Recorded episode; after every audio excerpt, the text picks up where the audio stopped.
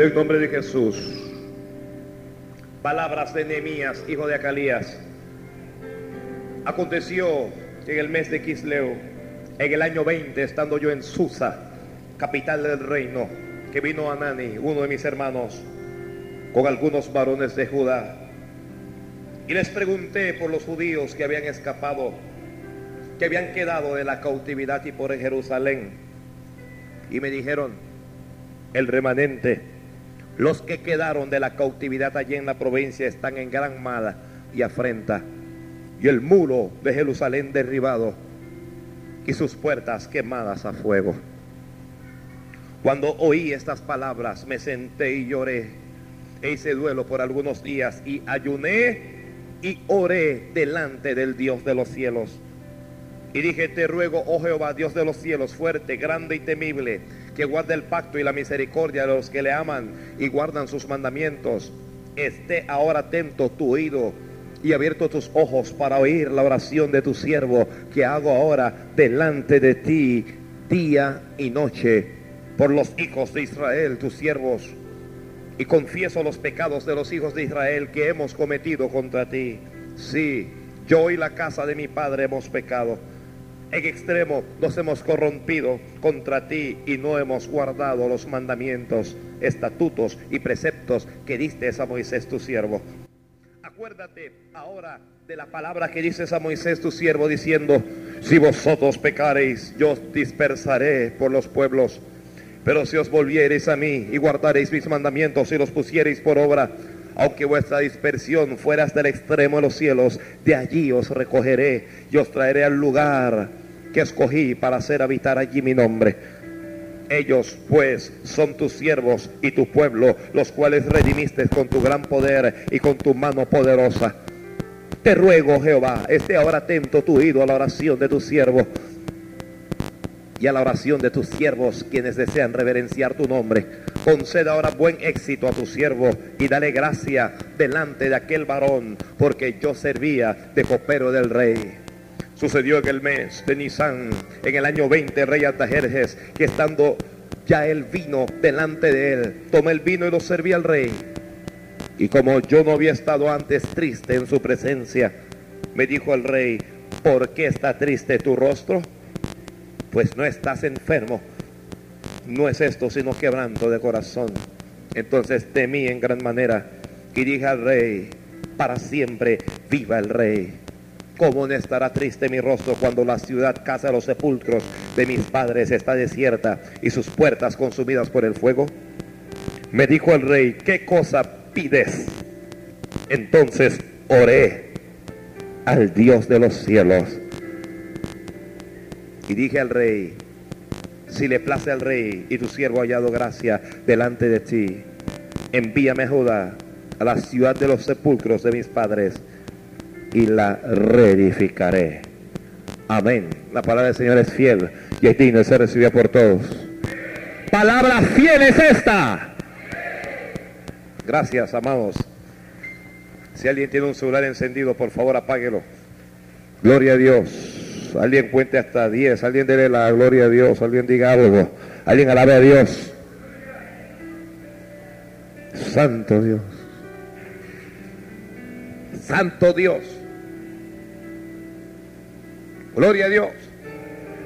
Gloria a Dios.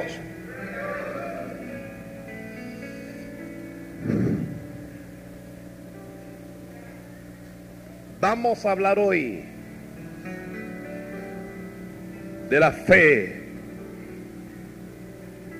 de Nehemías. ¿De qué vamos a hablar? A ver si nos alcanza el tiempo para concluir este mensaje. La fe de Nehemías.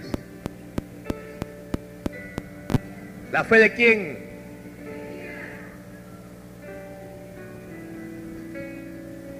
¿Quién es Nehemías?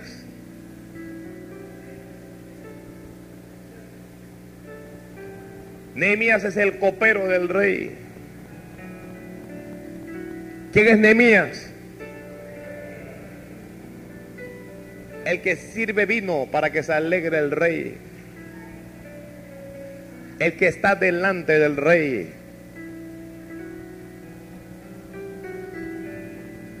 Aunque para este tiempo ya Israel era cautivo, Nehemías era un hombre con una buena posición social. Estaba sirviendo, es cierto, a un rey de otra nación. Pero él seguía siendo del pueblo de Dios. Él seguía siendo del pueblo de Dios. Él seguía siendo del pueblo de Dios. Aquí hay gente del pueblo de Dios. Aquí hay quien es del pueblo de Dios. Y aquí hay del pueblo del diablo. ¿De qué pueblo es usted?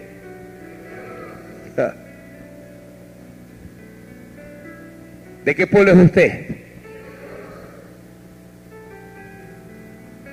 De Dios. ¿De qué pueblo es usted? ¿Cómo me va a preguntar eso, pastor? Yo soy de Dios. Usted le hermano, ¿y tú de quién eres?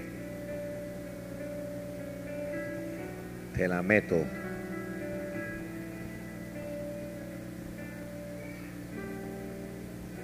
¿Y tú quién eres? Yo soy del pueblo de Dios.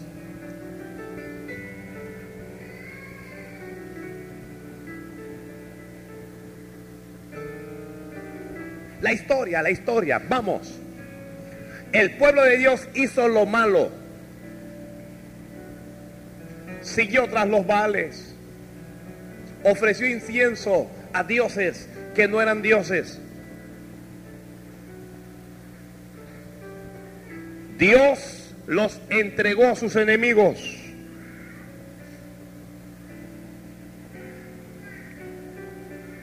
Sus enemigos tomaron sus ciudades y las asolaron. Robaron sus tesoros, mataron a sus hijos y los llevaron en cautiverio. Porque este pueblo perdió toda la protección de Dios? ¿Por qué este pueblo perdió toda la bendición de Dios? ¿Por qué? Por causa de su pecado. Por descuidar su relación con Dios.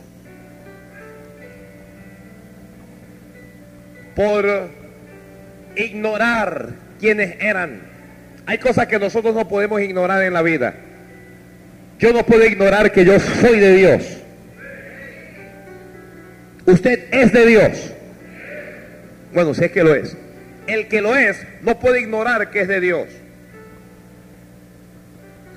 El ignorarlo nos, nos traerá consecuencias negativas.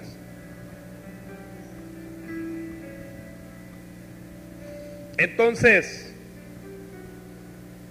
Nehemías, para ir directo al grano, está en la capital del reino. Viene uno de sus hermanos y Nehemías le pregunta, ¿cómo está el pueblo? ¿Cómo está la gente? ¿Cómo están sus conciudadanos? Y la respuesta, la respuesta es, es deprimente. La respuesta es, es triste. Y, le dicen, los que quedaron de la cautividad allá en la provincia están en gran mal y afrenta.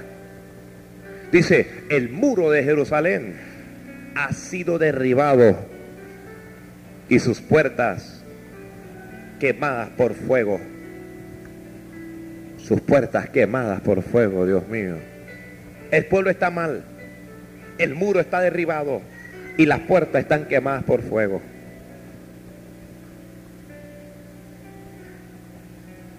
Él pudo decir, vaya la máquina, qué lástima, pobre gente.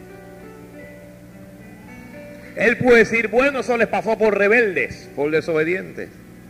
Él pudo ignorar eso.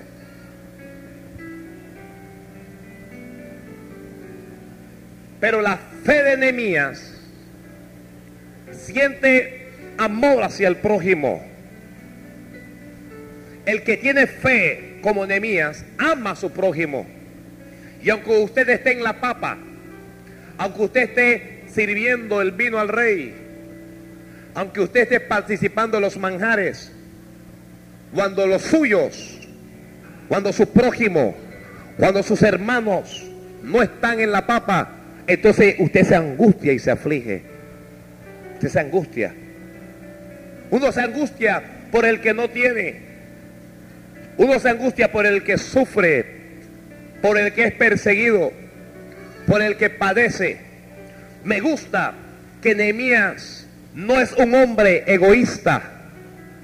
No es un hombre que se encierra en sus propias bendiciones y dice, bueno, ya ellos, esta bendición es mía. Eso les pasó por rebelde, eso le pasó por desobediente, eso le pasó por torpes. Me gusta que cuando él se da cuenta de la condición de ellos, su corazón se rompe, comienza a llorar, comienza a afligir su cuerpo, hace ayuno. Me gusta que comienza a orar.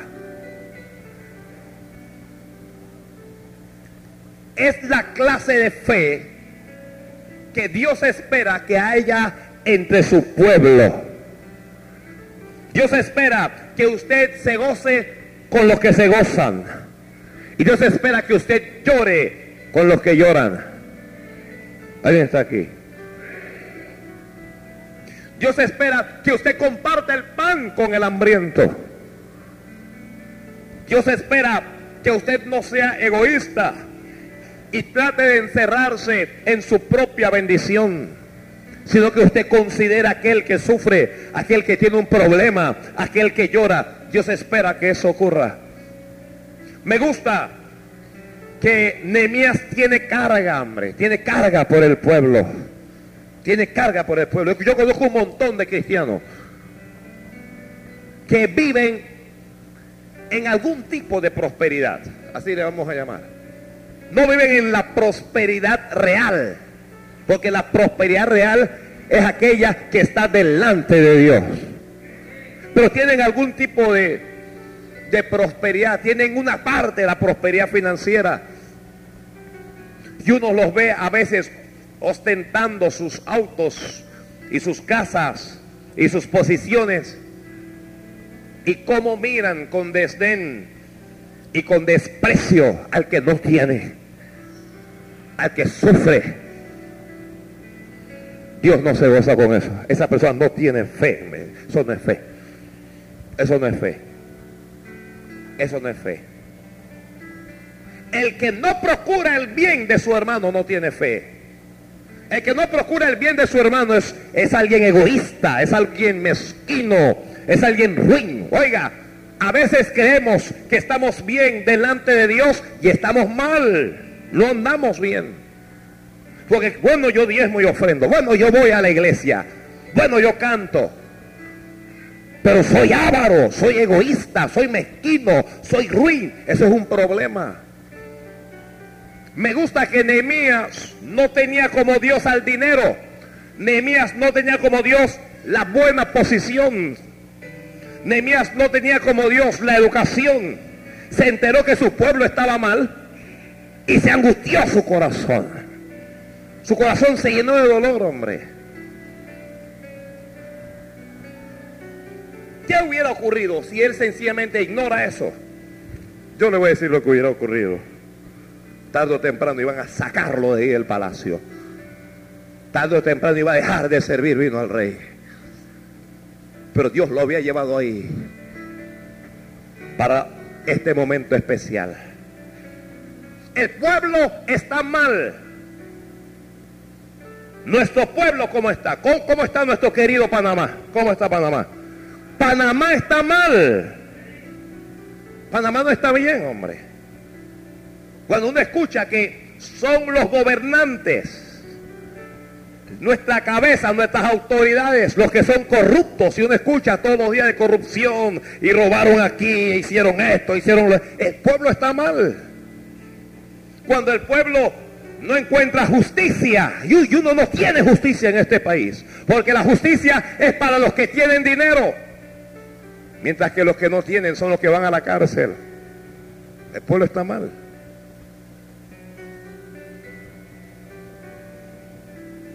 Nuestro pueblo está mal cuando va perdiendo la credibilidad y cuando se adopta esa, esa condición del juega vivo. Y uno ve que en el lugar en donde uno está, alguien quiere ser más vivo que el otro. Y uno, ve esa, esa condición de que hay alguien que es capaz. La, la condición del panameño es espatear al que está por delante, quitarlo para quedarse ellos. El pueblo está mal. El pueblo está mal. Nuestro pueblo no está bien. Cuando nosotros vemos tragedias como las que ocurrió hace un par de días, e, estas cosas no ocurren en Panamá. Pero es que nuestro pueblo no anda bien. Y la iglesia esconde su rostro como el avestruz dentro de un hueco e ignora los problemas que estamos persiguiendo nosotros. Miren, la, la, corrupción es tan grande que la corrupción ha llegado a la iglesia de Jesucristo. No estoy hablando de la iglesia de Roma. La iglesia de Roma es corrupta hace rato. Estoy hablando de la iglesia de Jesucristo. Llega a la, misma iglesia. Y dentro de la iglesia usted ve robos, y dentro de la iglesia usted ve adulterio. Y dentro, dentro de la iglesia usted ve aborto. Y dentro de la iglesia usted ve envidia. Y dentro de la iglesia usted ve trampa. El pueblo no está bien. El problema es qué hacemos nosotros ante esa realidad.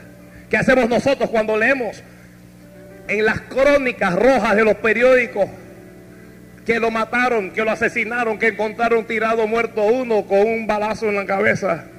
que secuestraron al otro y apareció muerto por allá, que hay una pandilla aquí que, que, se batió a tiros. ¿Qué usted hace? Cuando usted escucha las noticias, hoy en Veragua, un padre violando a sus dos hijas, una de 13, otra de 10 años, prostituyéndolas además de eso. Y uno dice, pero ¿qué es lo que pasa aquí? El pueblo anda mal. El pueblo está en gran mal y afrenta. ¿Y qué hace la iglesia? Los muros han sido derribados. Eran muros físicos que se había construido durante el, el tiempo en que Israel estaba bien. Pero esos muros habían sido construidos para protección, para evitar la invasión.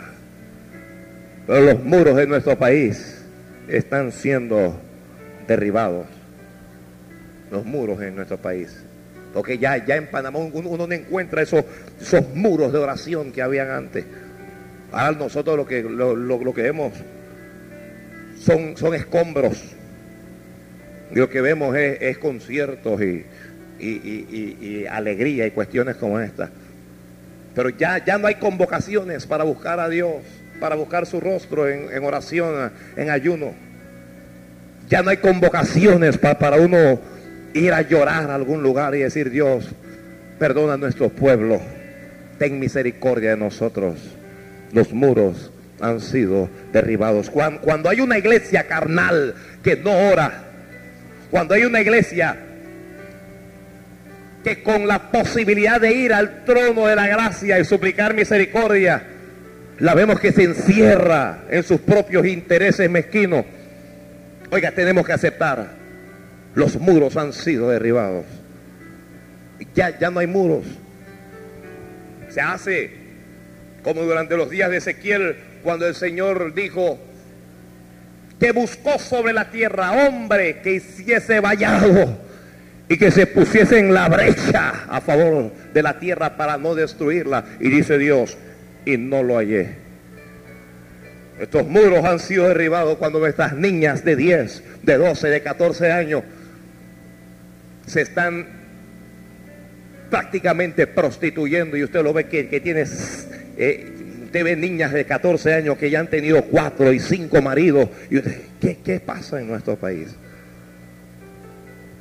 Y usted va a los centros de salud y usted ve la cantidad de adolescentes embarazadas y usted va a los colegios y usted ve a las niñas embarazadas en las escuelas y uno, ¿qué, ¿qué es lo que ocurre en nuestro país?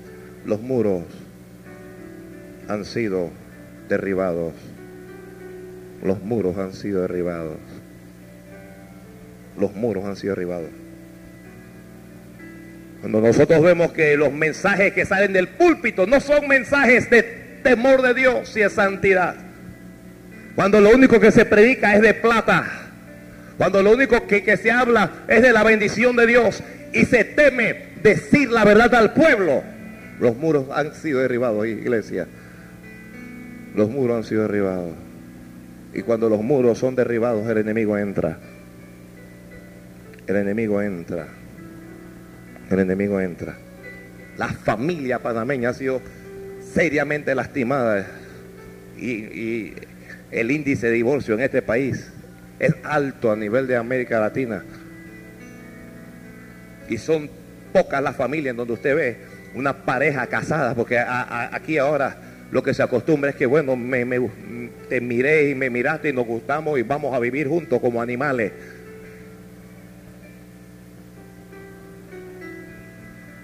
Y uno dice, y usted hace encuesta y, usted es casada o, no, yo no soy casada, yo soy unida. Los muros han sido derribados. Ya el, muro del matrimonio. Usted ve que los homosexuales tienen, eh, tienen anteproyecto de ley y se atreven. No es solo que lo tengan, sino que se atrevan a hacer conferencias de prensa y anunciar que ellos van a, van a promover leyes como esta. y uno ve legisladores que no se atreven a salir en público y decir esto es una inmoralidad, esto es satánico, esto es diabólico. Los muros han sido derribados. Los muros han sido derribados. Uno necesita detenerse, observar y mirar con visión espiritual qué está pasando en nuestro país. Las puertas han sido quemadas por el fuego. El lugar de las puertas también eran utilizados para evitar la entrada de enemigos, para proteger lo que había dentro, para hacer negocios. Donde estaban las puertas se hacían los negocios. Todo esto estaba destruido en Israel. Cuando se tiene fe como enemías, no se ignora eso. Uno no ignora eso. Uno no ignora el mal en que uno vive. Uno necesita detenerse y ver qué es lo que está pasando. Nuestros jóvenes, drogadictos, alcohólicos, fornicarios. Nuestra juventud podrida. ¿Qué está escuchando? Gracias a Dios por la reserva moral de este país, que son los jóvenes de la iglesia y algunos jóvenes, no todos, ¿sabes? No, no, todo el que salta y brinca en, dentro de una iglesia es ningún cristiano. Hay un montón de maleantes metidos en la iglesia con Biblia.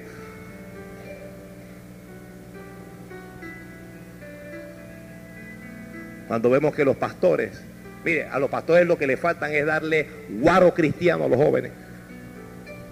Lo que, le falta a los pastores es darle cigarrillo cristiano a los jóvenes, porque, porque los mismos pastores son los que le dan rock cristiano, y le dan reggae cristiano, y le dan rap cristiano, y le dan hip hop cristiano, y le dan diablura cristiana.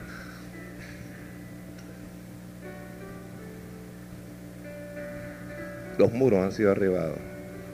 Ah, cuando yo hablo de esto, entonces un montón de deseos, que para que él es muy radical.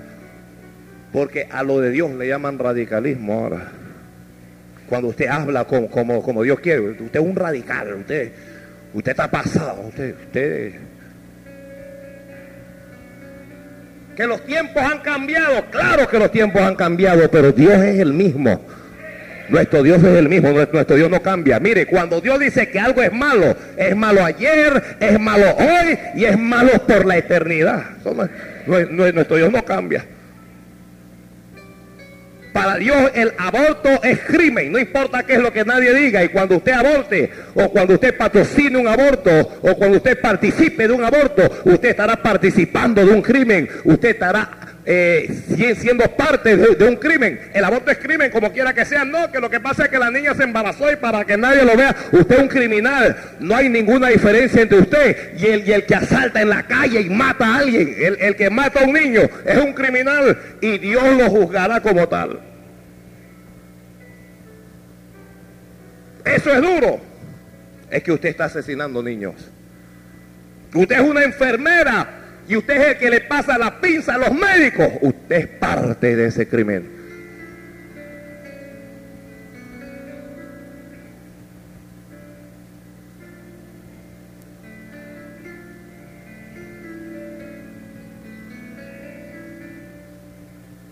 Usted va a las iglesias y usted se va al coro. ¿Y qué coro? Porque eso es lo que es una fornicación en medio de toda esa cosa. Y cuando usted mira, algunos varones están literalmente volando en el altar, mariposeando. Y hay un pastor que le diga al amanerado, a que yo no sé si es, pero parece, bájate. Hay alguien que, que le diga, usted no parece hombre. No, porque lo que pasa es que lo voy a ofender.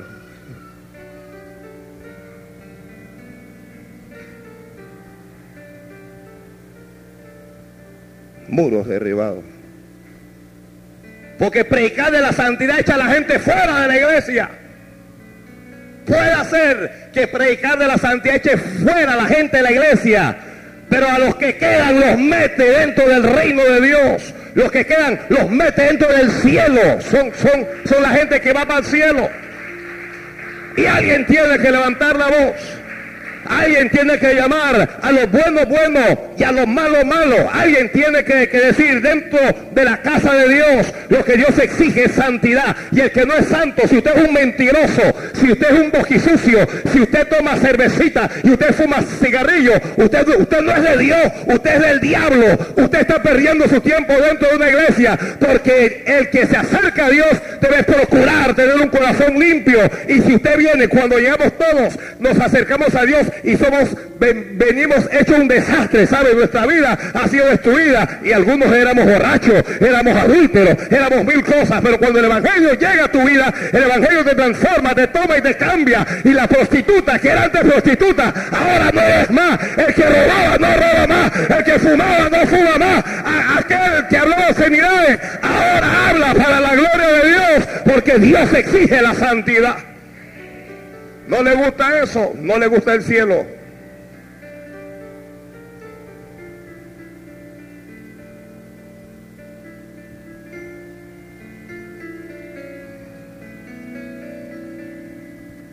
Lo que uno ve imperando dentro de la iglesia es un amor al dinero. Hay gente que ama al dinero. Y la raíz de todos los males.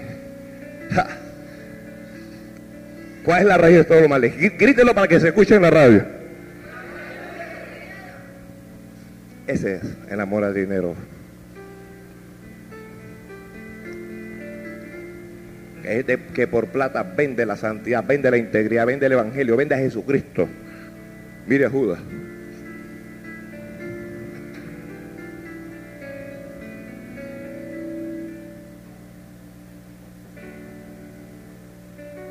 Entonces Nehemías se sintió mal.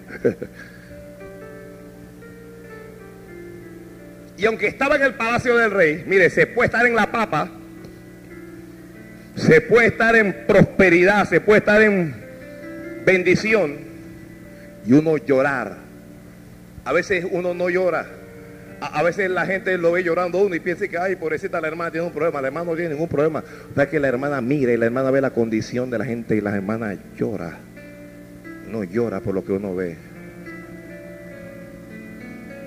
Usted no sabe cuántos jóvenes en este país tienen SIDA. Usted no sabe, no tiene idea. Usted tal vez debería ir a visitar un hospital, una sala de esta donde están los enfermos del SIDA, para usted puede sentir qué es lo que está pasando realmente.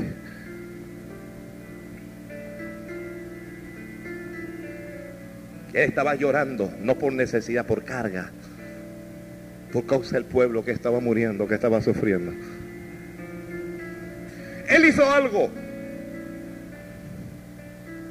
la fe de Nehemías no solo siente carga. La fe de Nehemías, cuando se tiene fe como Nehemías, se ora y se ayuna. Oiga, pero ¿qué necesidad tiene un hombre con plata de orar? Ya entiendo por qué Nehemías era el copero del rey. Nehemías era un hombre de oración. Nehemías era un hombre de oración. No permita que la prosperidad le impida orar. Alguna gente no ora porque, Dios mío, ¿para qué orar si yo todo lo tengo? Otros no oran porque lo que pasa es que vengo muy cansado del trabajo y como estoy cansado, Dios mío, Si yo fuera Dios, te arranco ese trabajo para darte tiempo para orar.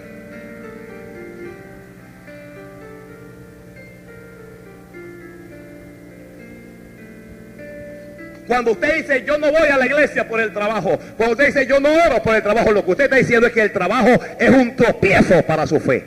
Eso es lo que usted está diciendo. En vez de ser una bendición, es un tropiezo.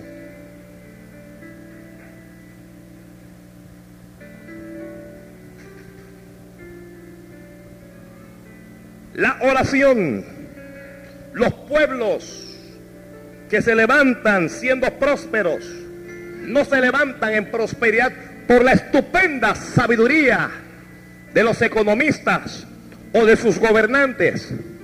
Los pueblos que prosperan realmente prosperan sobre la base y los principios del pueblo del Señor. Si Panamá se levanta, yo creo que se va a levantar. Si Panamá prospera, y yo creo que este es el tiempo en que Dios va a prosperarlo. Dios lo prosperará sobre la base de la iglesia de Jesucristo.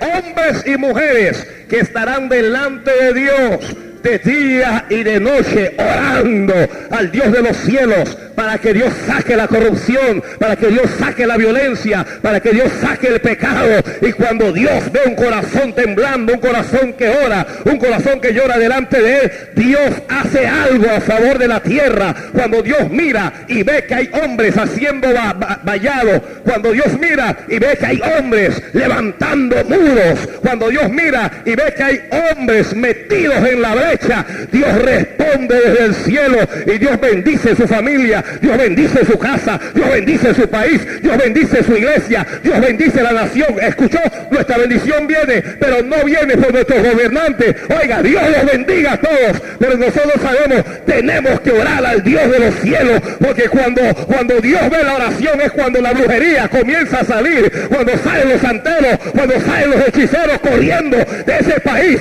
es cuando los demonios huyen a través del poder de la oración. La iglesia tiene que orar.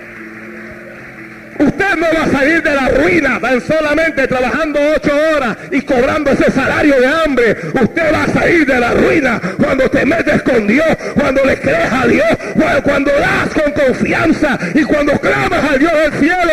Entonces Dios se va a levantar y va a reprender la miseria y va a reprender la ruina y va a reprender la escasez cuando confíes en Dios. Usted no va a salir de... yo, yo lo dije el miércoles, un montón de cristianos con problemas y no oran. Se la pasan quejando que hay, que yo no tengo esto, que yo no tengo lo otro. Qué mala suerte.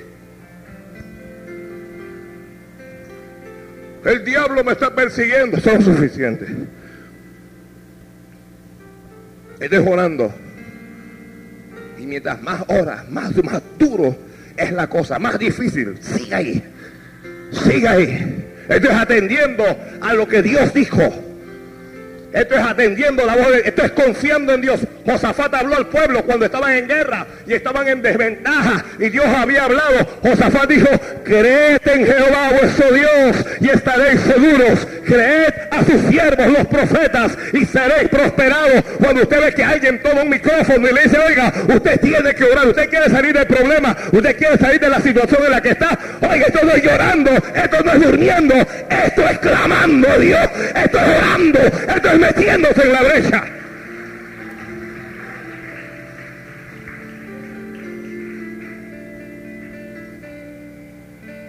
Si usted se queda durmiendo, usted empobrecerá. Usted se arruinará.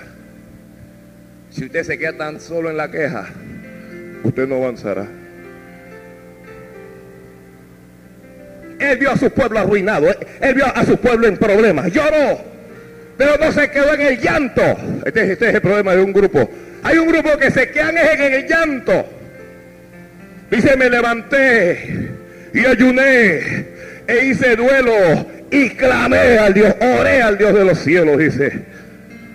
Oré delante del Dios de los cielos. Y más adelante cuando él hace la oración, nosotros vemos que Nehemías dice que oraba de día y de noche. No oraba, todo, no, no oraba de miércoles en miércoles, ¿sabes? En los cultos de oración. Oraba de día y de noche.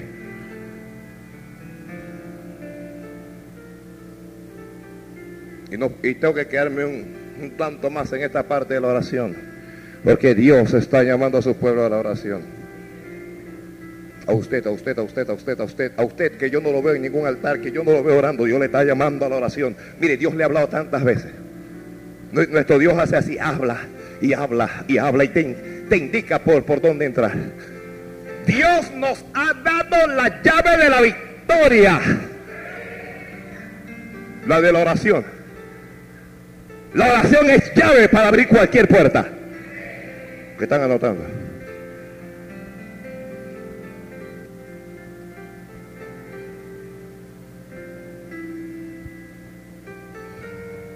En el día de hoy,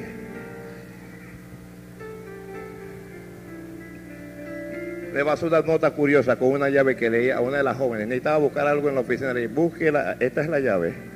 Abra la oficina y allí usted lo va a encontrar.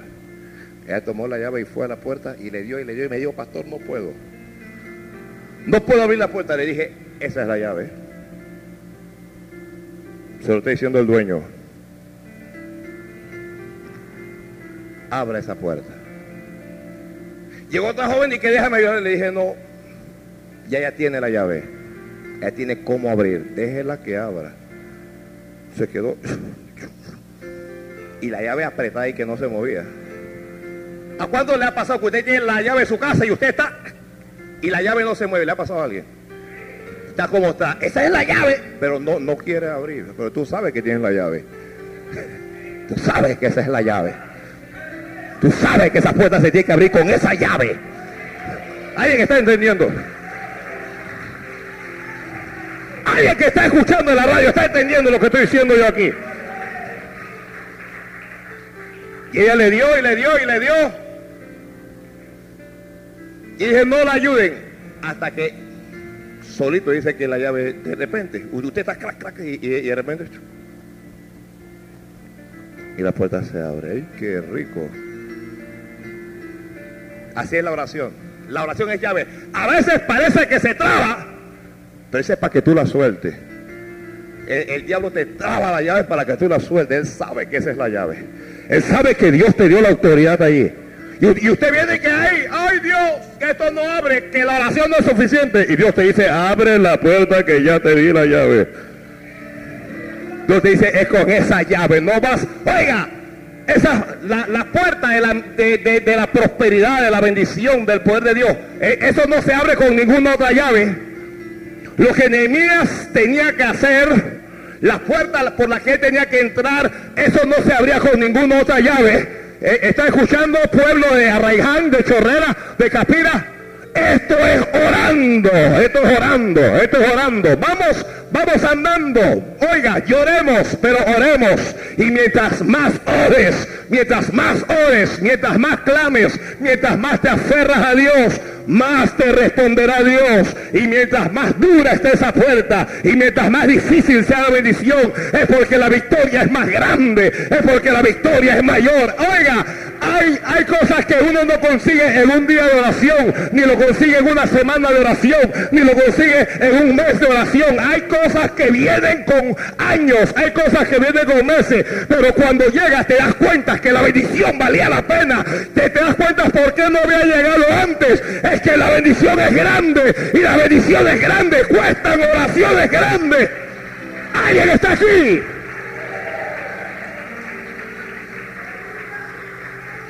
Cuando los apóstoles estaban pescando y el Señor llegó y le dijo, echen la reta a la derecha. Cuando comenzaron a sacar los peces, la Biblia dice, no pudieron sacarlo porque eran grandes los peces. Así son las bendiciones. Algunos de ustedes quieren sacar la bendición del agua, pero hay bendiciones que pesan. No los puedes sacar porque está pesado y es que no puedo. No lo sueltes. no suelte esa bendición. Ellos no lo soltaron, lo arrastraron hasta la orilla con la embarcación. Lo arrastraron, lo arrastraron. No podemos dejar de orar, no podemos dejar de clamar a Dios. Hay que orar, deje, no importa quién haga el concierto, no importa quién no quiera orar. Dedíquese usted a creer a Dios, dedíquese usted a creer en lo que dicen sus profetas y ahora el Dios de los cielos y el Dios de los cielos se levantará y te responderá.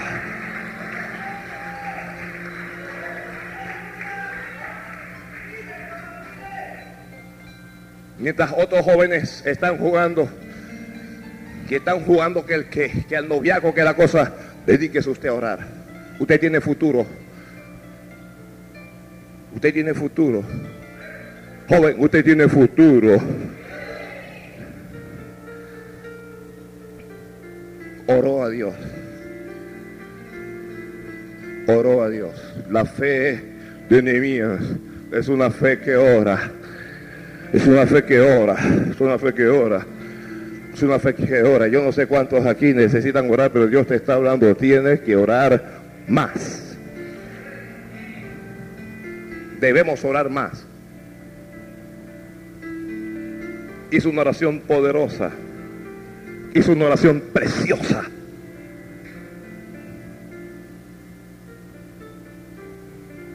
Oró, Señor, concede buen éxito a tu siervo. Y dijo, dale gracia. Pidió gracia delante del rey.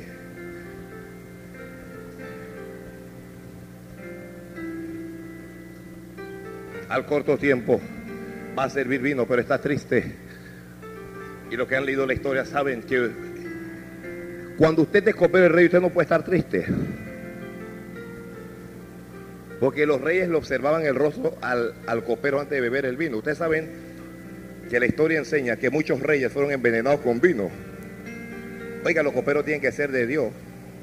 Tenga cuidado de la gente que le ha de tomar.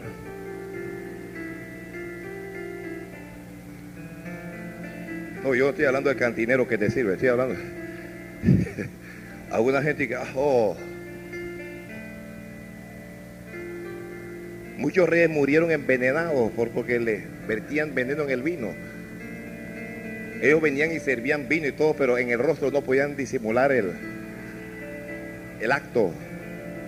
Entonces lo, los reyes lo miraban al rostro uno antes de beber el vino para ver cómo andaba uno. Entonces de repente el rey mira a Nehemías y lo ve triste. Y le dice, ¿por qué está triste tu rostro? Y él se llenó de espanto. Porque esa era razón suficiente para matarlo. ¿Alguien oyó eso? A usted que le gusta estar delante del rey triste. Antes usted se presentaba delante del, rey triste y te mataban. Cuando usted va delante de Dios, vaya con alabanza. Cuando usted vaya delante de Dios, Santo. No, no, yo, yo tengo que terminar este mensaje. Olvídese esto. A él correrá el justo y levantado será. Torre fuerte es el nombre del Señor. Nunca se meta en una empresa sin primero buscar a Dios. Nunca te metas en una situación sin antes buscar a Dios. Gracias al Señor que Nehemías había buscado a Dios antes de que el rey lo sorprendiera así con ese carón. ¿Por qué está triste tu rostro? Y él se llenó de espanto, pero él dice, entonces, dice la, la, la, la Biblia, que él le habló al rey y le dijo, mi pueblo está afligido.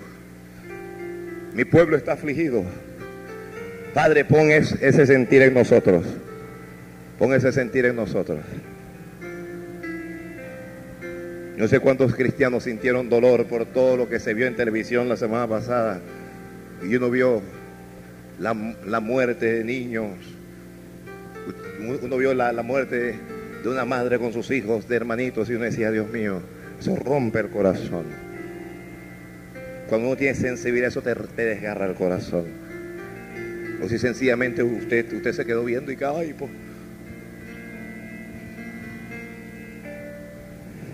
Y cuando le dijo al rey, el, rey le hizo una pregunta, ¿qué cosa pides? Y él dice, entonces oré al Dios de los cielos. Y Dios le dio gracia. La fe de Nehemías depende de Dios. Cuando se tiene fe como Nehemías, uno depende de Dios. Llame esto fanatismo, llámelo como usted quiera. Llámelo como usted quiera. Nehemías sabía que tenía que hacer algo, tenía que salir de la comodidad en la que estaba. ¿Alguien va captando ya? ¿Hay una iglesia aquí que está escuchando? Tenemos que salir de la comodidad en la que estamos. Uh. Nehemías no se aferró al palacio y que me quedo aquí chévere y ellos que vean cómo hacen. Y hay muchos cristianos cómodos en este país. Hay muchos cristianos haciendo nada. Hay muchos cristianos que no están sirviendo a Dios en nada. Hay muchos cristianos en palacio sirviendo a otros hombres, pero no sirviendo a Dios. Nehemías dejó de servir al rey para servir a Dios. Cuando se tiene fe como Nehemías, se sirve no solo al hombre, se sirve a Dios. Se sirve a Dios. Hombre, usted no puede trabajar para Dios, usted no puede hacer nada para Dios. Nehemías estaba cansado de estarle sirviendo vino al rey y qué estaba haciendo para Dios.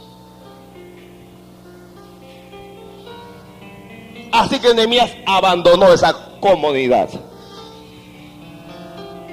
Mire, salga de su comodidad. No sea tan cómodo, salga de eso, salga de eso, salga de eso. A veces nos sentimos cómodos con nuestro, con nuestro estilo de vida. Nos sentimos cómodos en nuestra profesión, nos sentimos cómodos con el dinerito que tenemos, nos sentimos cómodos en el lugar en que estamos. Salga de esa comodidad. Tengo que salir de ella. Nehemías dijo, eh, yo, yo lo que necesito son cartas para ir y atender al pueblo yo mismo. Permíteme ir, yo voy a levantar los muros. Yo voy otra vez, voy, a edificar los muros, voy a, voy, voy, a tratar de levantar las puertas. El rey le dijo, está bien, pues, usted quiere ir. Dios le dio gracia. Dios le dio gracia. Dios le dio gracia. Tenemos que dejar esta comodidad para ir a servir a Dios, para ir a servir a los que no tienen, para ir a buscar a los que están sufriendo, para ir a buscar los que están llorando. Hay gente que está esperando que alguien vaya a hablarle de Dios. Hay hombres que están esperando que algún otro hombre se atreva a hablarle. Hay mujeres que están esperando que otra mujer como ella se acerque y le diga, hay jóvenes que, que, están esperando que otros jóvenes le compartan de Cristo. Uno no puede contentarse con ir a la iglesia, cantar, saltar y después volver a la casa y enterrar el Evangelio en las paredes. No podemos ser tan, cuando se tiene fe como Nehemías, uno abandona lo cómodo y uno adopta lo incómodo. Nehemías no tenía necesidad de construir nada. Nehemías no, no tenía necesidad, pero él fue. Él fue. Necesitamos ir a las almas, iglesia. Necesitamos ir a los perdidos. No sea tan cómodo. No te dediques solo lo tuyo, yo, yo, yo. Nehemías dejó el yo para ir a ellos.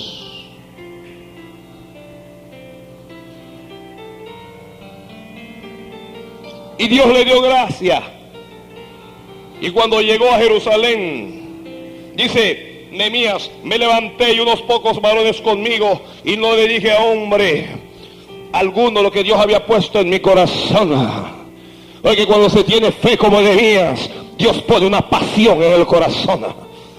Y aquí hay algunos de ustedes que sienten el fuego de Dios en su corazón. Aquí hay algunos de ustedes que pueden decirlo. A veces usted está orando y usted comienza a llorar y uno no sabe por qué está llorando. Es, por, es, es por lo que Dios pone en el corazón. Dios pone la carga y la necesidad de la gente.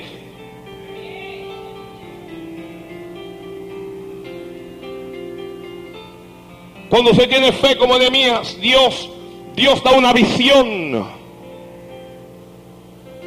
Y Dios da una misión. Visión y misión.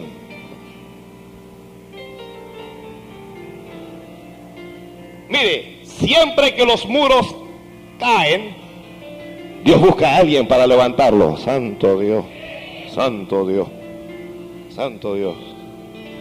Siempre que los muros caen, Dios busca a alguien que vaya a levantarlos. Dios está buscando en este país a un pueblo que levante muros para la gloria de su nombre. Dios está buscando hombres y mujeres que se atrevan, gente que no teman a la oración, gente que no teman a vivir en santidad, gente que no teman a ser criticados, gente que no teman a ser señalados, gente que no teman a ser menospreciados, gente que no teman a, ser burlados por la gente. Dios está buscando hombres y mujeres que se metan en la brecha. ¿Y sabe qué? Yo quiero ser uno. Yo digo, Señor, aquí hay uno, por lo menos, aquí hay uno. Úsame a mí, úsame a mí, Jehová.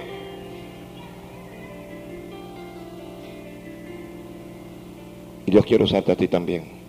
Alguien más dígale, Señor, aquí hay otro, aquí hay otro. Aquí hay otro, Señor, aquí hay otro. Dígale, Señor, yo también. Yo también, yo también. No vayas a usarlo solo a Él. No voy a usarlo solo a Él. Úsame a mí. Mm. Algún joven, dígale Dios, úsame. Aquí está mi juventud, Señor. Alguien dígale, Señor, toma mi tiempo.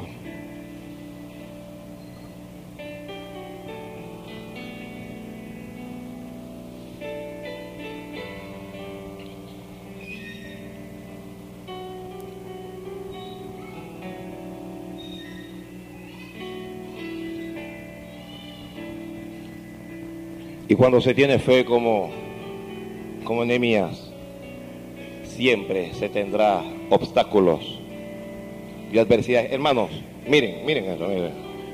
Las cosas de Dios cuestan. Las cosas buenas cuestan. Las cosas que Dios le, va a dar a usted. Eso no viene de que, ay. Y, Dios te dice, te voy a bendecir. Y el diablo te lo celebra y dice, ay, como no, venga, que yo mismo te llevo a la bendición. No, no, las cosas de Dios cuestan. Dios le ha prometido algo a alguien aquí. Eso que Dios le prometió, cuesta. Eso no va a llegar así nada como, como, como cuando usted compra un millo y le sale el premio. Esto no es como, ¿no? Siempre va a haber obstáculos. Y se levantaron algunos contra él y, y le preguntaron. Siempre el diablo te va a hablar para desanimarte. Le preguntaron, ¿qué hacéis vosotros? ¿Os rebeláis contra el rey? Y él en respuesta dijo, el Dios de los cielos él nos prosperará y nosotros sus siervos nos levantaremos y edificaremos. El Dios de los cielos, Él nos prosperará y nosotros sus siervos nos levantaremos y edificaremos. ¿Alguien tiene fe? Diga conmigo, el Dios de los cielos, Él nos prosperará. Y nosotros, sus siervos, nos levantaremos y edificaremos. Porque el diablo no tiene parte, ni derecho, ni memoria en esta congregación.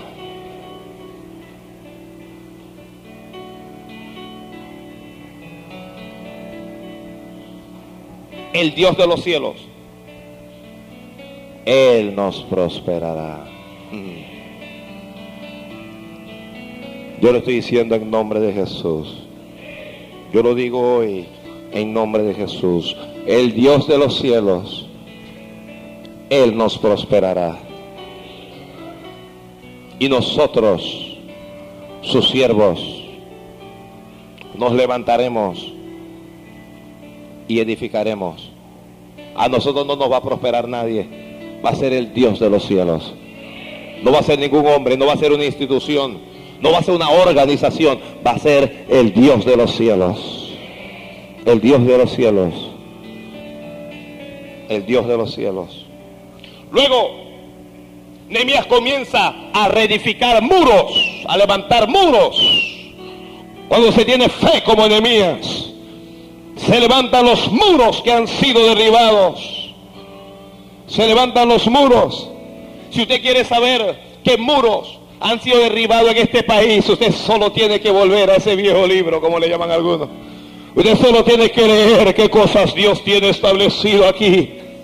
Usted solo tiene que leer los estatutos, sus mandamientos, sus preceptos, sus decretos. Usted solo tiene que leerlos. Y usted se dará cuenta dónde fallamos y qué cosas hay que comenzar a hacer otra vez. Necesitamos pararnos.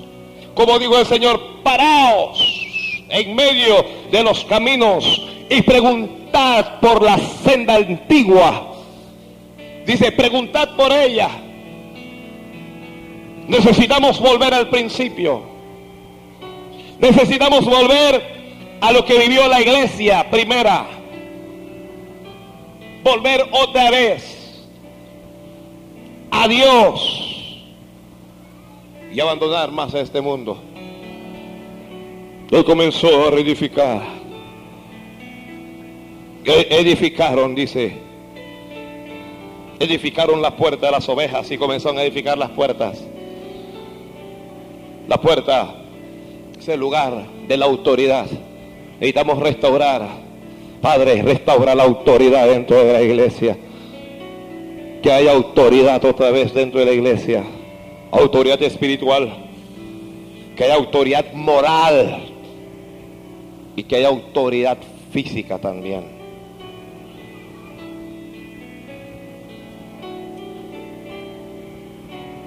Y la Biblia dice, levantaron muros y levantaron la muralla y se levantaron contra ellos Zambalat, Tobías. Se levantaron eh, en el árabe, enemigos, para detener la obra. Se levantaron, pero cuando se tiene fe como Elías, uno trabaja, uno trabaja, uno trabaja.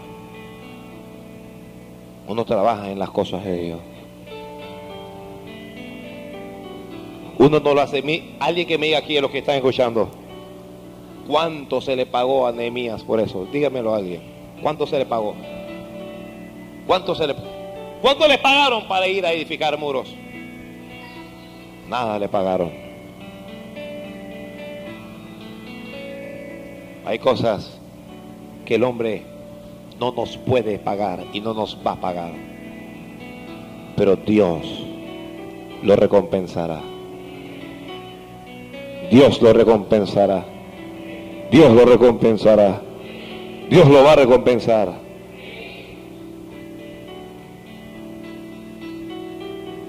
Se levantó y edificó el muro. Los enemigos se burlaban de ellos. Dijeron, ¿qué hacen estos débiles judíos? Se les permitirá volver a ofrecer sacrificios. Acabarán en un día. Resucitarán los montones del polvo de piedras que fueron quemadas. Lo que ellos edifican del muro de piedra, si se subiera una zorra, lo derribará. La gente siempre va a tratar de burlarse, ¿sabe? Pero cuando usted tiene fe, como la enemías, usted no oye a la gente, usted oye a Dios. ¿Alguien anotó eso? No oiga lo que la gente dice. La gente siempre va a opinar. La gente va a decir, oye, pero si ya yo sé eso. Yo una vez viví eso. Yo una vez hice. Van a tratar de desanimarte.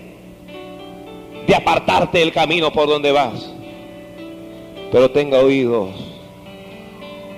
para lo que Él dice tenga la capacidad de obedecer. Mire, hay una cosa que acaba con muros, acaba con puertas, acaba con todo. Es la desobediencia. Es la desobediencia.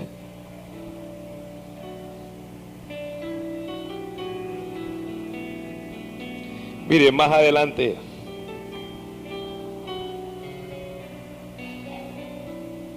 Nehemías tiene que abolir la usura y bueno.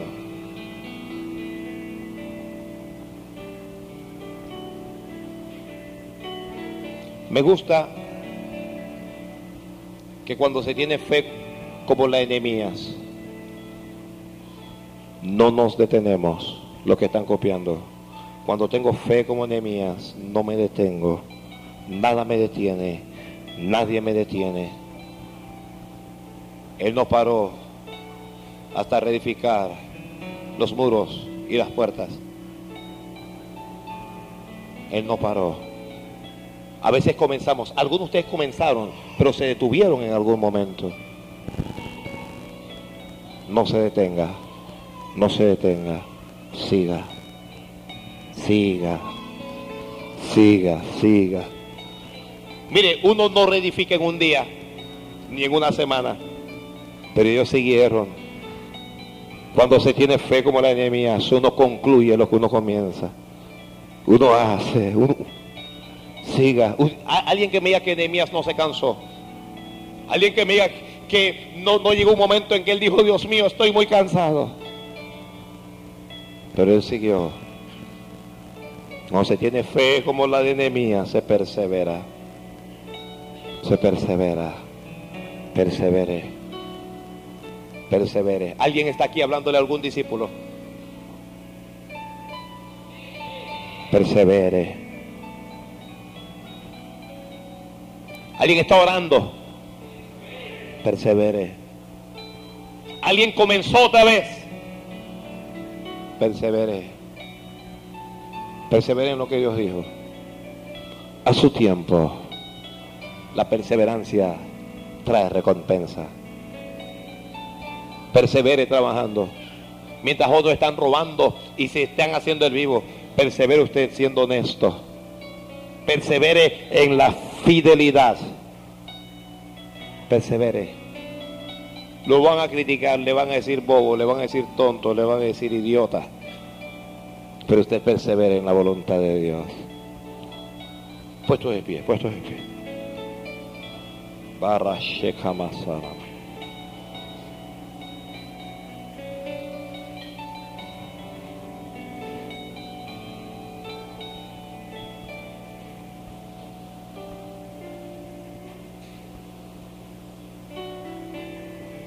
Aleluya.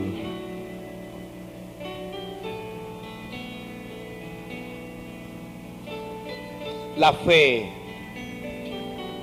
necesita desarrollo.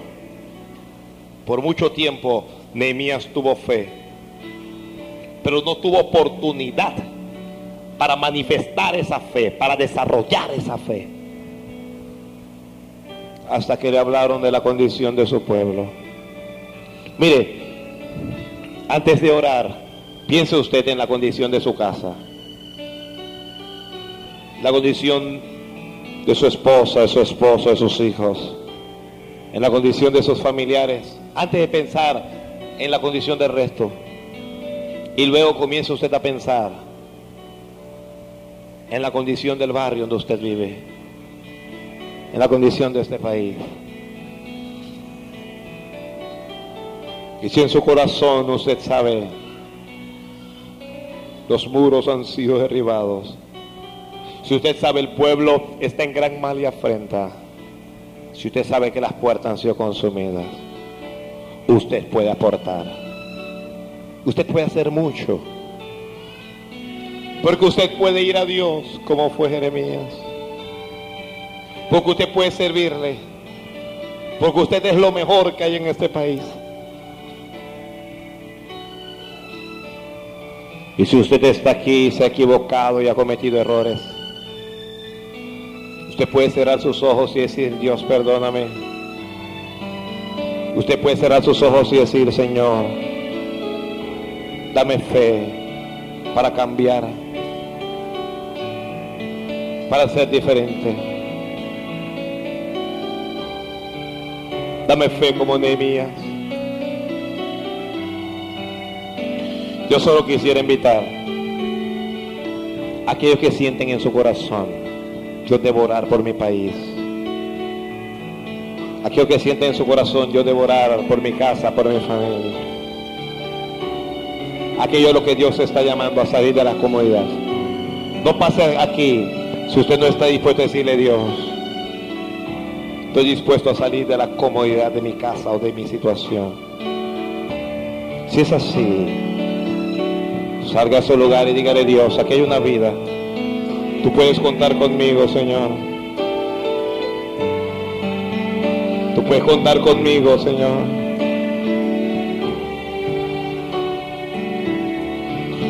No por obras, no por pan,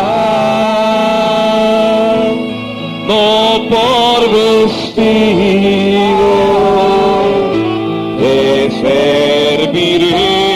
Señor,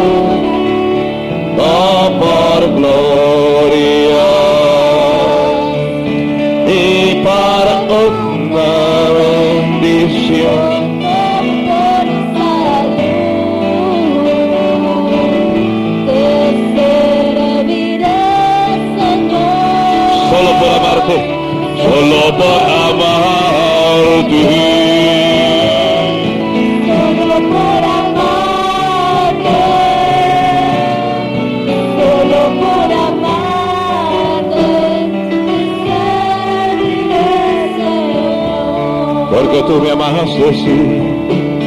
Porque tú me amaste. No me rechazaste,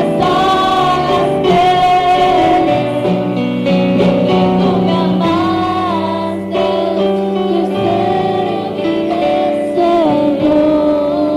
Yo siento que Nehemías ese día sintió en su corazón, esto me puede pasar a mí.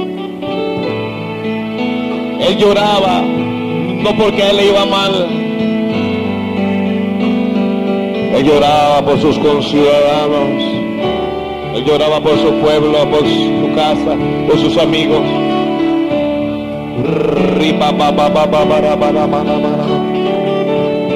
Oh, levanta tus manos. Alguien venga aquí. Alguien diga a Dios, yo tengo que participar de la oración. Alguien diga a Dios, levanta los muros. Oh, basajaba, quejamarójama. Shikataba, bajara, macanda. Oh, hable con Dios en esta hora, hable con Dios. Alguien levante sus manos y pídele perdón. Alguien dígale Dios, si he sido indiferente al dolor ajeno, a la necesidad de mi prójimo. Alguien dígale perdóname, Señor. Alguien dígale perdóname, Padre. Alguien haga un compromiso, Dios. Necesito estar delante de ti. Dígale a Dios, yo quiero estar en la brecha a favor de esta tierra. Dígale a Dios, úsame a mí. Sácame del palacio. Sácame del lugar en donde esté. Sácame de la comodidad. Y úsame, Señor, úsame. Úsame para que se salve otra alma. Úsame, Dios mío. Padre, yo oro por la condición de este pueblo. Oro por la condición de nuestro país. Misericordia. Ayúdanos a hacer esa iglesia que tú estás buscando. Ayúdanos a levantar vallado, a levantar los muros, a restaurar las puertas. Ayúdanos a hacer tu voluntad, Padre. Aquí hay hombres y mujeres. Aquí hay jóvenes dispuestos. Aquí hay jóvenes, Dios. Ay, barajama, sarama. Úsanos, úsanos, úsanos. Señor, a través de la radio hay gente dispuesta a servirte, hay gente que te cree, hay gente que llora por el que se pierde. Oh, el Espíritu Santo está quebrantando. Oh, el Espíritu Santo está tocando almas. Y algunos sienten la compasión de Dios. Algunos sienten el amor de Dios por las almas. No podemos ser diferentes, tenemos que hacer algo. Tenemos que servir a Dios también. Usted no solo puede servir al rey, usted no solo debe servir al rey. Sirva a Dios. Sirva a Dios. Sirva a Dios también. Oh Dios nos ha hablado de la oración. Señor, ayúdanos a orar. Levanta, levanta la vida de oración de cada hijo tuyo, de cada hija tuya aquí en este altar. Sí, abre tu boca y pídele tú mismo. Levanta mi vida de oración, Señor. Levanta mi vida de oración. Ayúdame a usar la llave que me has dado. Ayúdame a usar esa llave que me has dado. Ama, saca, raba, cala, matanda. Ayúdanos a usar esa llave, Señor. La llave de la oración, la autoridad de la oración. Bendice, bendice, bendice. Bendice Dios. Vamos, saca, baba, baja, baba.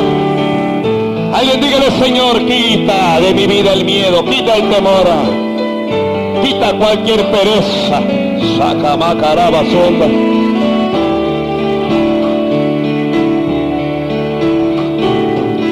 Toma control de mis deseos.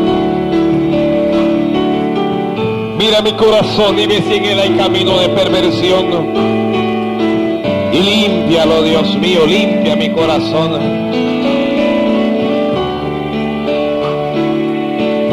Ora, ora, ora, habla con Dios.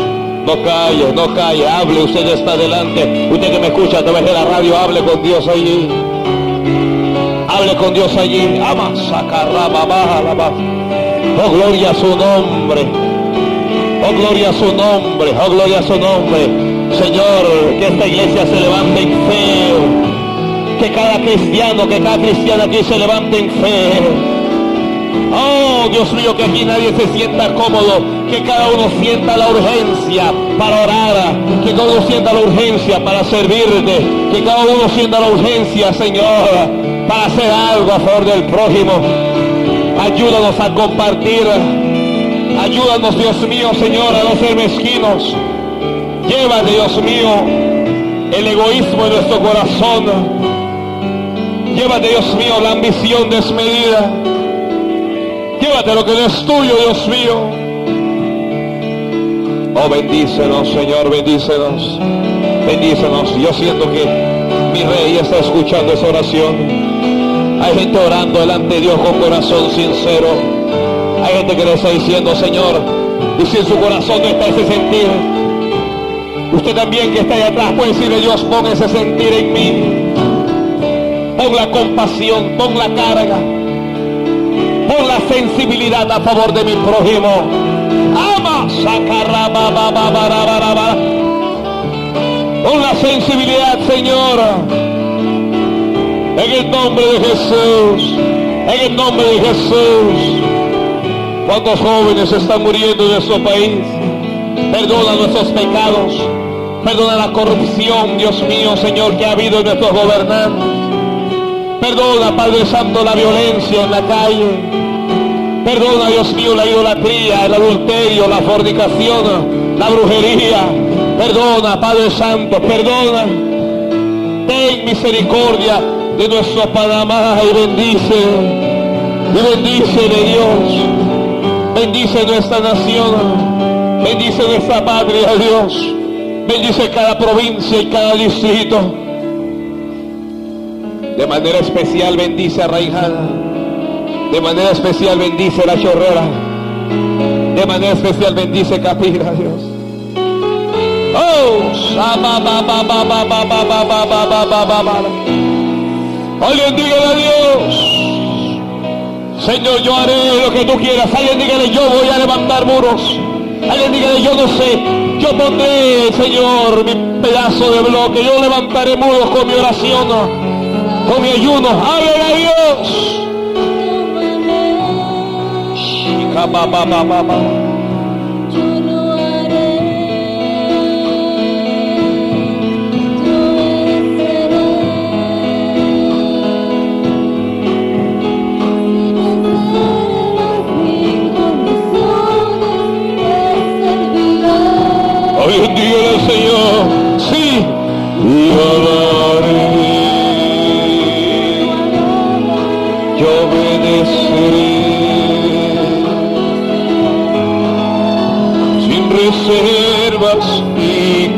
Condiciones te seguiré.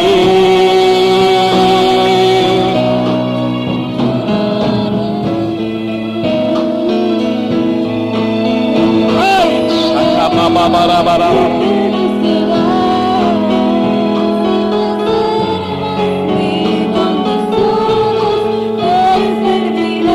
Sé que está ahí atrás, levante sus manos y dígale al Señor.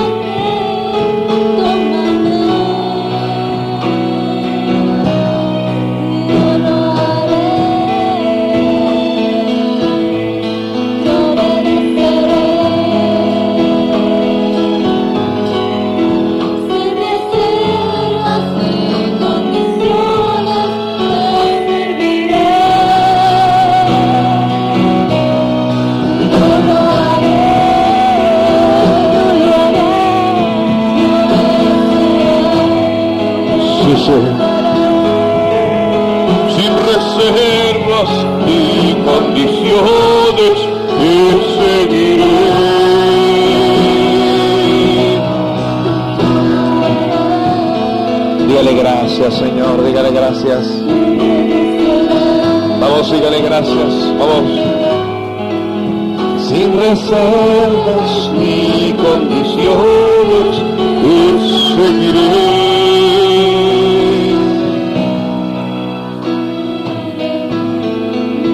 Padre, pon ese sentir en toda la iglesia. La compasión por las almas. La compasión por las almas. La compasión por las almas. Compasión por las almas.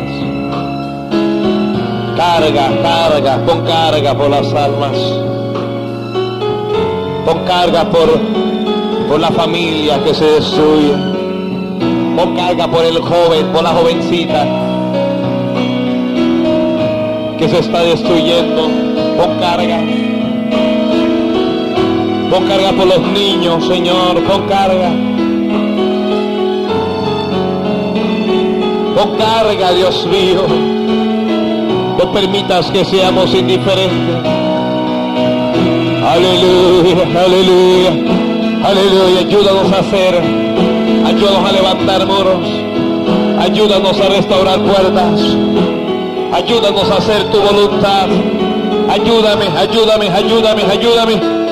Danos la fuerza, danos la fuerza, danos la fuerza. A Nehemías le llamaron débil, Padre. Danos tú la fuerza. Oh, ayúdanos a desarrollar la fe. Levanta el Dios de los cielos. Él nos prosperará. Y nosotros sus siervos nos levantaremos edificaremos. Oh, el Dios de los cielos prosperará a esta congregación. Y nosotros sus siervos nos levantaremos y edificaremos. Restaura, restaura, restaura la autoridad en la iglesia. Restaura los milagros en la iglesia. Restaura tu poder en la iglesia. Restaura la multiplicación en ella. Restaura la gloria de Dios. Aviva el fuego, aviva el fuego, aviva el fuego, aviva el fuego, aviva el fuego en cada corazón, aviva el fuego, aviva el fuego, Señor, en nuestra alma. Llévate, llévate los obstáculos, llévate los escombros, Dios mío. Nehemías tuvo que limpiar los escombros antes de edificar, Padre. Toma, sacarra, Limpia, limpia, limpia el corazón. Limpia el corazón, limpia el corazón, limpia el corazón. Llévate los escombros, llévate los escombros, Padre. Oh, va, va, va, va. Limpia, Señor, limpia en esta hora, limpia en esta hora, Padre. Y prepara, y prepara este pueblo para edificar. Prepara este pueblo, Señor, para levantarse en el nombre de Jesús. Oh, va, saca, va. Derrama tu unción sobre nosotros. Derrama tu poder sobre nosotros. Derrama tu autoridad sobre nosotros. Derrama tu gracia sobre nosotros. Danos tu fuerza. Danos tu fuerza. Danos tu fuerza, Padre. Danos tu fuerza, Jehová. Tu fuerza, Padre. En el nombre de Jesús. En el nombre de Jesús. En el nombre de Jesús. Rompe con cadenas. Rompe con yugo. Rompe con atadura. Llévate los obstáculos. Llévate los impedimentos. Nuestros enemigos desaparecen en esta hora. En el nombre de Jesús. En el nombre de Jesús. En el nombre de Jesús. Limpia, alguien mira Dios. Mi corazón. Prepara mi corazón para tu gloria. Para servirte. Prepara mi corazón para servirte, Jehová. Para ver tu poder. Para ver tu gracia. Para ver tu maravilla. Prepáralo, prepáralo, prepáralo, prepáralo, prepáralo, prepáralo, prepáralo, prepáralo, corazón, Jehová. Ah. Prepara el corazón de esta iglesia, Señor. A lo que tú tienes para nosotros, para edificar muros, para edificar muros, para restaurar puertas. Prepáranos, prepáranos, prepáranos, prepáranos, prepáranos, prepáranos. Ay, ba. Oh. Ay, ba. Oh Señor, yo lo voy a hacer, yo te voy a obedecer. Tomes condiciones. Oh, sacarrabara. Alguien dígale, Señor, yo te voy a servir. Alguien dígale, yo voy a ser un discípulo, Jehová. Alguien dígale, yo voy a compartir tu amor. Voy a compartir tu gracia. Voy a hacer tu voluntad. Yo lo haré, yo. Yo lo haré. Yo obedeceré. Sin reservas y condiciones te seguiré y yo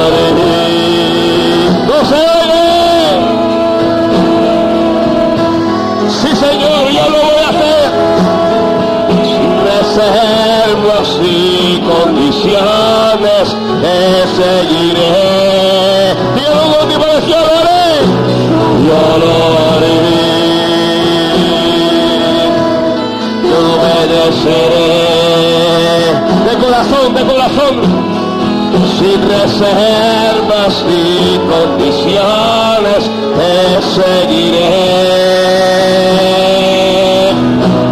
yo lo haré, yo obedeceré. sin reservas ni condiciones te seguiré.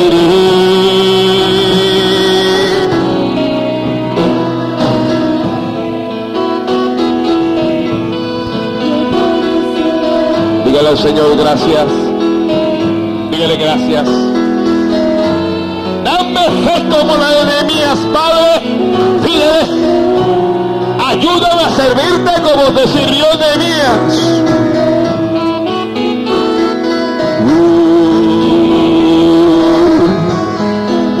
Dígale gracias, dígale gracias.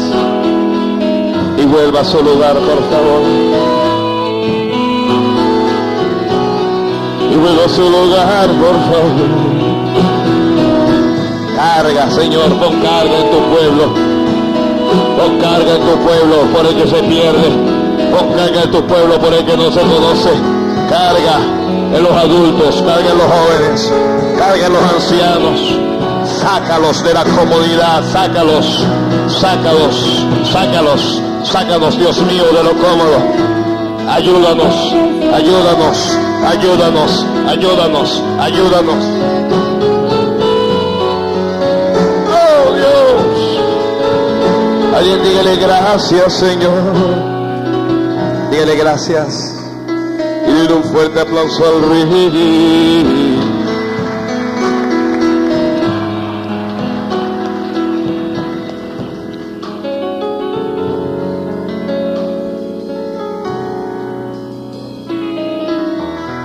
El Señor Jesús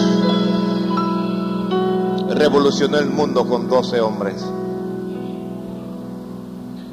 Aquí habemos más de 12.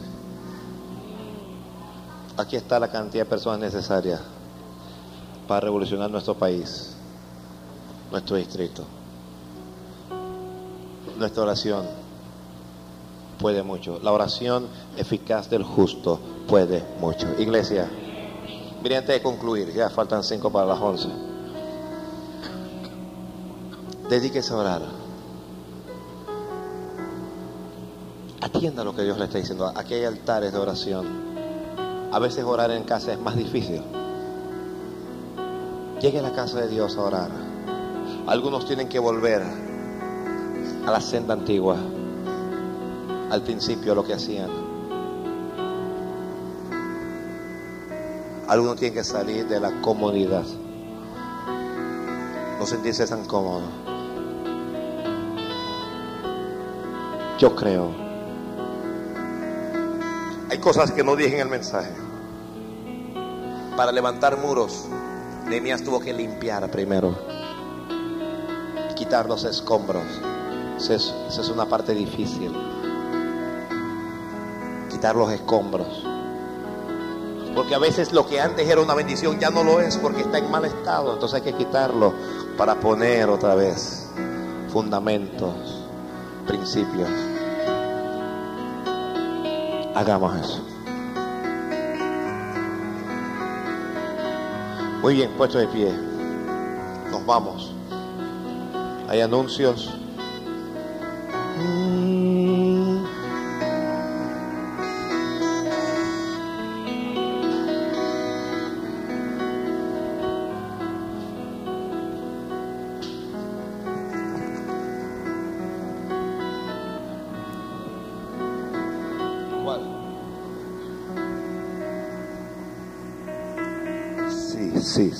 Sí, sí, sí. Dios les bendiga, hermanos.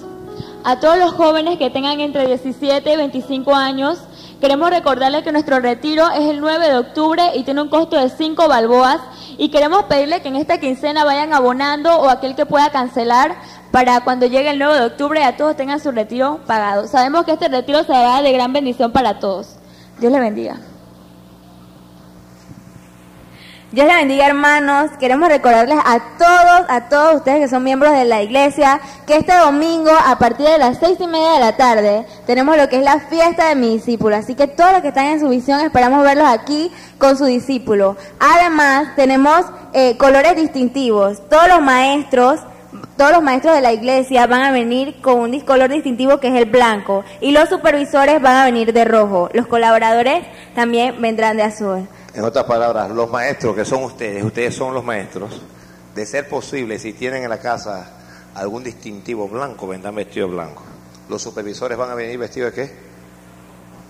Rojo. Supervisores de rojo. Ok. El que le sigue, pues. No, además también, este anuncio es para todos los jóvenes, que a partir de que mañana a las 6 en punto tenemos reuniones de jóvenes, así que no se lo pueden perder. Muchas veces es el espacio que nos toca a nosotros como jóvenes y si nosotros no lo valoramos, entonces ¿quién lo va a hacer? Así que esperamos a todos los jóvenes aquí a partir de las 6 de la tarde.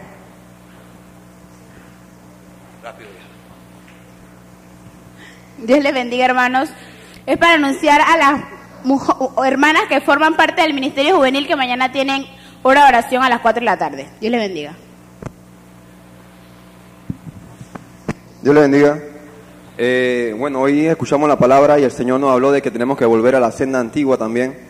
Mañana vamos a salir a evangelizar a las 4 de la tarde. De- esperamos que usted esté aquí desde las 3. Invitamos a todos los adultos, a los hombres y mujeres que hoy recibieron la palabra que el Señor habló a su corazón, para que vengan a mañana a salir a predicar el Evangelio. Tenemos que salir a hacer lo que hacíamos antes. Antes salíamos y predicábamos. Vamos a salir otra vez. Mañana a partir de las 4 de la tarde vamos a estar saliendo a una barriada a predicar la palabra. Así que todo el que hoy se ha sentido motivado, que no quede solamente en el amén de hoy, sino que usted lo ponga en obra. Amén. Dios le bendiga. Padre, como has traído con bien a este pueblo, ahora llévale con bien bajo la sombra de tus alas. Guárdalos de peligros, de accidentes, de violencia, de serpientes, de escorpiones y de toda obra del enemigo. Señor, tráelos a todos el domingo en la mañana y tráelos a todos el domingo en la noche. Da una gran victoria mañana en ese evangelismo, da una victoria en la reunión de jóvenes que habrá. Señor, bendice a tu pueblo. Yo los bendigo y los cubro con la sangre de Cristo. Y el pueblo del Señor dice, Laila cumplió año, dice. Ahí está Laila. Bueno, ¿y los cantores dónde están? Venga, Nancy.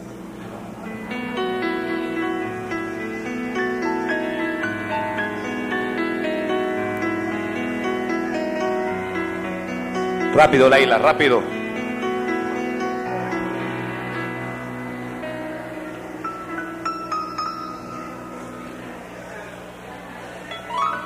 Rápido.